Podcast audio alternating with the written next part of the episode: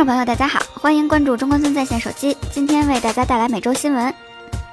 只能等 iPhone 七就是，苹果 Q 二季度订单再减。苹果 iPhone SE 的推出，在全国的反响都超出了预期，但是这似乎并没有让苹果感到丝毫的开心。毕竟 iPhone SE 不是走量的产品，想靠这个赚钱是不可能的。而虽然苹果 iPhone 6s、6s Plus 的确是非常优秀，在全球范围内都获得好评的产品，但是苹果不得不面对的现实就是，订单是一减再减的。据日经指数报告，苹果的日本的零售供应商组件订单减少了百分之三十，与上一季度持平。这就意味着 iPhone 6s、6s Plus 的出货量在 Q 二季度仍然是骤降的局面。而据最近的一次分析预计，iPhone 销售将开启持续下降的趋势，这似乎已经成为了苹果面临的最大难关。而今年一月份，苹果也公开宣称，iPhone 出货量出现了自两千零七年推出 iPhone 以来的首次下降。也就是说，iPhone 6s、6s Plus 的当前在销量上的贡献不足以扭转这一趋势。苹果表示，当前增加 iPhone 6s、6s Plus 的订单毫无意义。另外，苹果已经打算放弃两年一大更新的 iPhone 升级策略，这意味着从苹果 iPhone 七起，每年都能看到新的外观设计。看样子啊，苹果是真拼了。虽然 iPhone 6s 和 6s Plus 的滞销，在与其一成不变的外观有着很大的关系，那么 iPhone 七能否带领苹果走出困境，这外观因素就成了重中之重。三 GB 内存，骁龙六幺七同周 Win 十手机或四月十八日发布。提到 Windows Phone，我们最先会想到 Lumia 系列手机。不过除了 Lumia 之外，一些其他厂商也会推出搭载 Windows 十 Mobile 系列的产品，同洲电子就是其中之一。近日消息称，同洲即将推出新机 Molly PC Phone 5W 六。在配置方面，该机使用了一块一九二零乘以一零八零像素分辨率的六英寸屏幕，搭载高通骁龙六幺七处理器。内置三 GB 运行内存和三十二 GB 本地存储空间，采用前置五百万和后置一千三百万像素的摄像头组合，拥有三千九百毫安时的容量电池，预装 Windows 十某标系统。虽然官方目前没有公布该机的上市时间和价格，不过有消息称其定价会在三百九十九元，约合人民币两千五百八十八元左右。会在四月十八日举行发布会。值得一提的是，该机会支持 Continuum 特性，离上市不远了。索尼 Xperia X 新机即将发售。在今年 MWC 大会上，索尼推出的 Xperia X 系列三款新机都有着不同的外形和功能配置，最终将以怎样的价格面世，自然也是颇受关注。而就在昨天。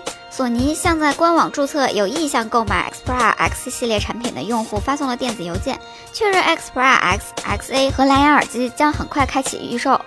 此前，索尼 Xperia、Xperia XA 已经在德国亚马逊上线，售价分别为五百九十九欧元（约合人民币四千三百元）、两百九十九欧元（约合两千一百五十五元人民币），但当时没有具体的到货时间。根据当时索尼方面给出的消息。Xperia X 将在今年五月份正式上市，由此推测，此次索尼给用户发送的这封邮件应该确认这款手机即将开启预售。索尼在 WMC 上发布 Xperia 系列，分别为 Xperia XA、Xperia X 以及 Xperia X Performance 三款手机。它们在延续 Xperia 设计风格的基础上，搭载了 2.5D 玻璃设计。这三款手机各有特点，其中 Xperia XA。主打无边框设计，而旗舰产品 X Performance 则是索尼旗下首款搭载高通骁龙八二零处理器的手机，拥有最强悍的性能。魅族 Pro 六竟然改了二十多版，背部各不相同。四月十三日下午，魅族在北京七五幺 D Park 举行发布会，正式发布了最新的小而美的五点二英寸旗舰产品魅族 Pro 六。这次发布的魅族 Pro 六不过是众多工程机中的一款。因为原来魅族至少研发了二十多版本的 Pro 六工程机，从外观上看，每个版本之间的背部设计都有微妙的差异。从这次曝光的图片来看，这次魅族 Pro 六的工程机背面有印有魅族 logo，有的则没有，有的天线是直线型，有的天线是弯曲的形状。在摄像头和闪光灯上同样下了不少的功夫，可见魅族对这台 Pro 六的用心之处。就连魅族老大黄章都说，选择太多的时候，就是需要追随自己内心的时候。魅族 Pro 六采用全金属一体成型机身设计，采用5.2英寸 1080p Super AMOLED 屏幕，首发联发科黑六 X 二十五，采用2116万像素主摄像头，支持 PDAF 快速对焦。最有特点的是其采用了环形闪光灯，LED 灯数量多达十颗，支持六频十八模全网通。